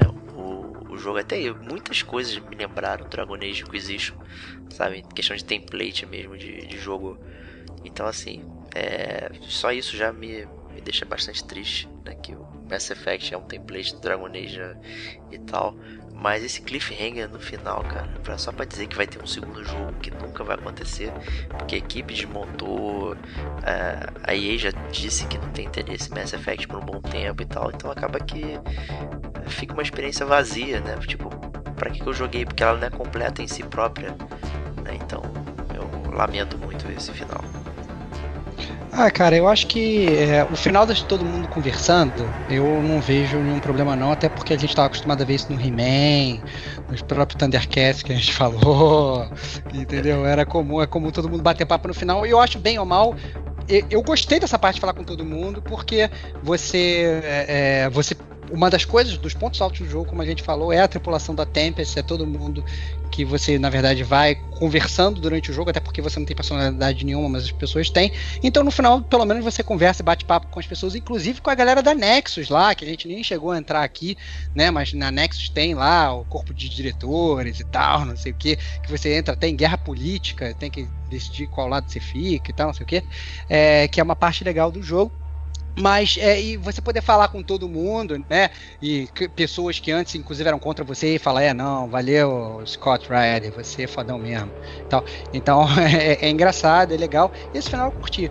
Agora, a questão do cliffhanger, cara, a gente tá acostumado a ver isso em, em filme, tá acostumado a ver isso é, é em videogame também, a gente tá acostumado a ver isso em um milhão de plataformas, a gente só realmente fica triste de não ter uma continuação, né? Não é porque o cliffhanger é ruim é o fato de a gente saber que não vai ter jogo depois e que é ruim, né? Ah, eu achei o cliffhanger ruim também. Cara, mostra. Tá ah, tá você. É tipo a Hydra, né? Você corta uma cabeça, nascem duas. Né? Você matou o líder máximo, mas tem o segundo em comando, que vai fazer a mesma coisa. Então, no final, você não descobre absolutamente nada. Né? Você não causa nenhum dano nos inimigos de verdade. Né? E ainda tem isso. Ah, ainda estou aqui, os cats e tal. Tipo, pô, sabe?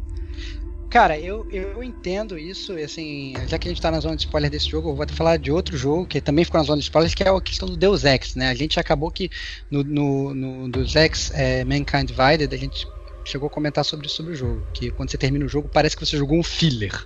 Né? Isso. Né? É, que você que, que aquela história não fez nenhuma diferença. É, eu entendo que você está fazendo um paralelo, está fazendo, fazendo exatamente isso. Eu já acho um pouco diferente, porque por mais que tenha sido um final de um final, o final do Mass Effect Andromeda tenha sido um final filler, no final das contas não fez nenhuma diferença, a jornada fez diferença, porque você desbravou a galáxia nova, você criou a humanidade ali, sabe? Conquistou é, é, um novo espaço sideral, você levou o homem aonde ele nunca, é, onde ele jamais esteve, entendeu? Então, assim, é, é ele traz pelo menos um conceito para o universo do Mass Effect que é diferente, na verdade, do Deus Ex, que conceito ali, você tira, chupa aquilo ali fora e não trouxe, na verdade, nada de novo. Então, acho que nem tanto ao mar, nem tanto à terra. Eu entendo totalmente sua crítica. Eu acho que realmente, se você for analisar só o final do jogo, ela totalmente procede. Mas, justamente a parte inicial do jogo, que é uma coisa que eu estou elogiando e o próprio Digo elogiou também, é totalmente relevante e acaba sendo relevante, fazendo a experiência relevante como um todo.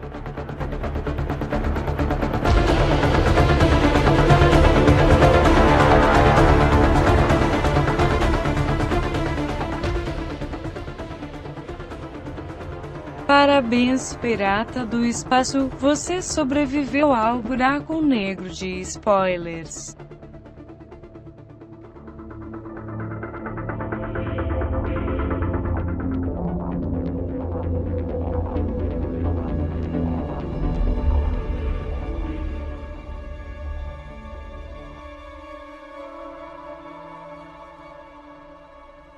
selamos aí a zona de spoilers, né? Falamos todos os in and outs aí do jogo e tal, as nossas opiniões aí sobre os grandes acontecimentos do jogo.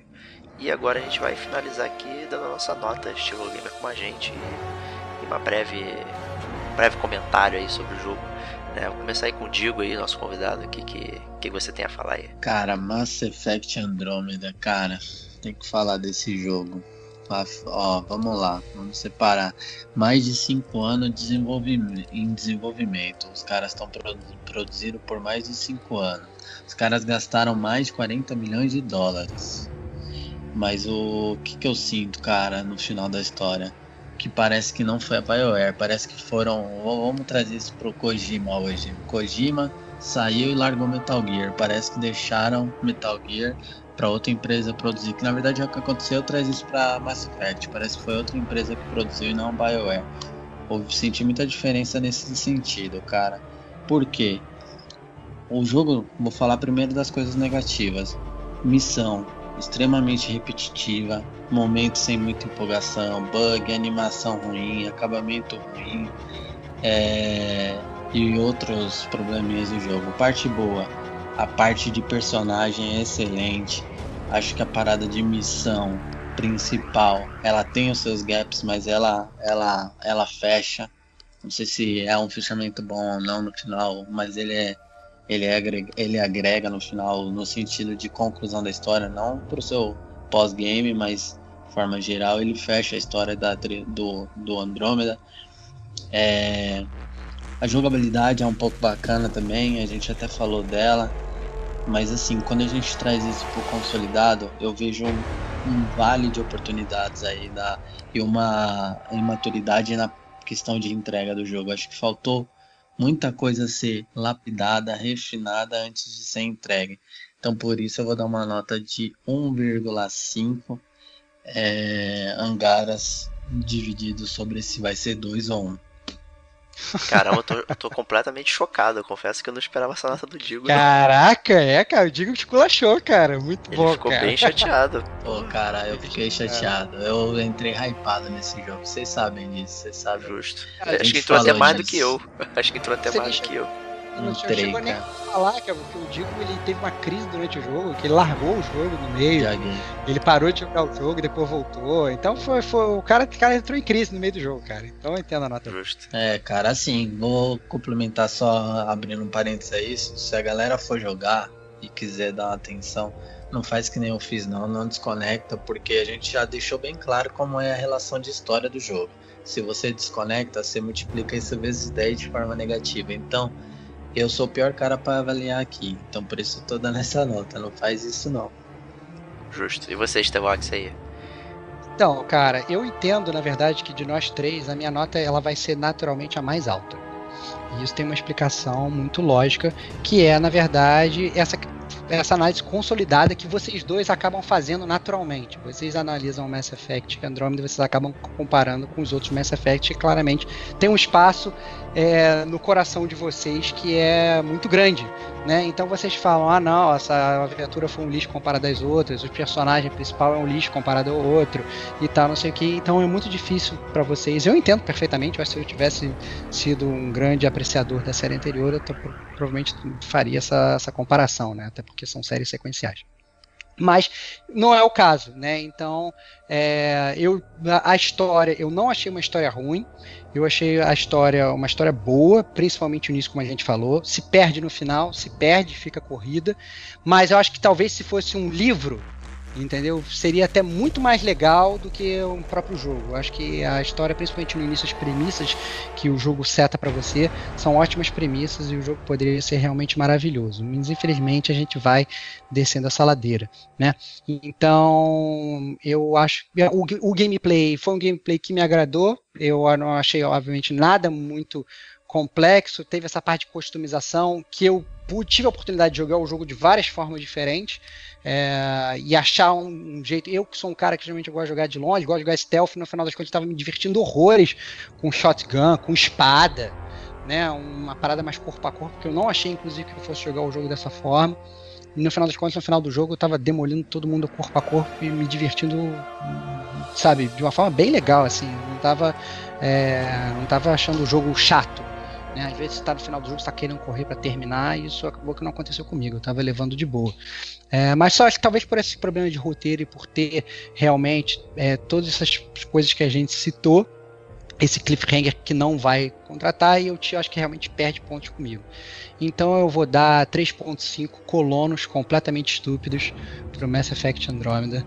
Porque eu acho que nisso nada supera a burrice dos colonos nesse jogo. Porque você tem que fazer tudo para eles. E isso realmente é insuportável. Ah, e teve também uma coisa que antes de eu terminar aqui: teve um Mass Effect Andromeda, ele foi responsável por talvez a maior vergonha ali que eu já tive jogando um jogando um videogame, porque quando você chega lá naquele planeta que é um deserto, é, e aí você tem umas raças de uma raça de Kroganos, né, que, que estão vivem embaixo da terra e estão brigando e tal, não sei o que. E aí tem um combate entre eles que eu acho que que é um vídeo, uma CG que passa que é a coisa mais tosca que eu já vi na minha vida inteira. É, eu praticamente fech, fechar os olhos durante a coisa e falei, nossa, que, que vergonha alheia, uma cena horrorosa né? O que mostra que eles realmente perderam a mão em algum momento do jogo. Que eu acho que eles fizeram até. O próprio início do jogo ele parece mais polido do que essa parte do final. Esse planeta é um dos últimos planetas que você vai. Então, se você. Depois, até para ver se eu procuro o link no YouTube para deixar no post dessa, dessa, dessa briga aí de Kroganos, porque é uma coisa horrorosa. Horrorosa. Mas, Diego, você então fecha aí, você como grande é, ministro do Mass Effect, aí, o cara que jogou 1, 2, 3, Andrômeda, tá esperando pelo próximo, tá chorando que não vem aí o próximo. É, fecha aí com chave de ouro aí esse podcast do Gamer como a gente sobre Mass Effect Andromeda e a sua nota. Concordo com todo mundo, tudo que foi falado aqui. O que isso, cara?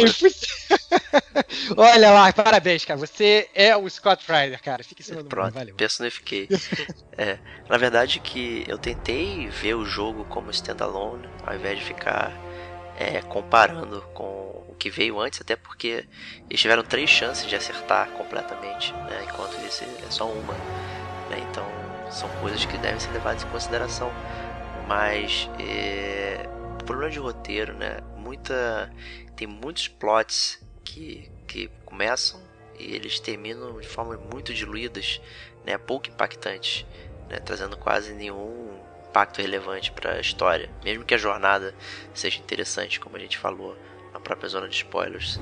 É, pô, milhares de bugs do milênio aí, é, problema de animação, personagem que voa, é, naves que pulam, enfim, uma série de coisas assim, sabe, que são inadmissíveis hoje em dia.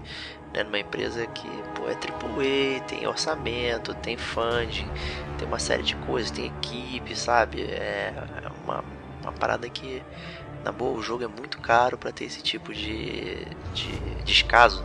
Né? Como o próprio Diego falou, é perceptível em vários pontos o descaso, tanto na parte gráfica, na parte de computação e tal. Então, assim, isso me entristece bastante na questão do jogo. Fora que né, se precisamos é, aproveitar ao máximo possível, então vamos inflar o jogo né? Ele acaba sofrendo do mal do, do open world, né? Como se fosse uma coisa muito bacana para se oferecer para o jogador e na verdade você oferece mais um mundo vazio de coisas para você fazer e que vão inflando o jogo e, eles pegam no básico do ser humano, né, que é aquela questão de completionista e tal, mas na verdade não acrescentam nada pro jogo. Você gasta lá 50, 60, 70 horas né, no jogo completamente irrelevante. Então isso é muito triste, sabe?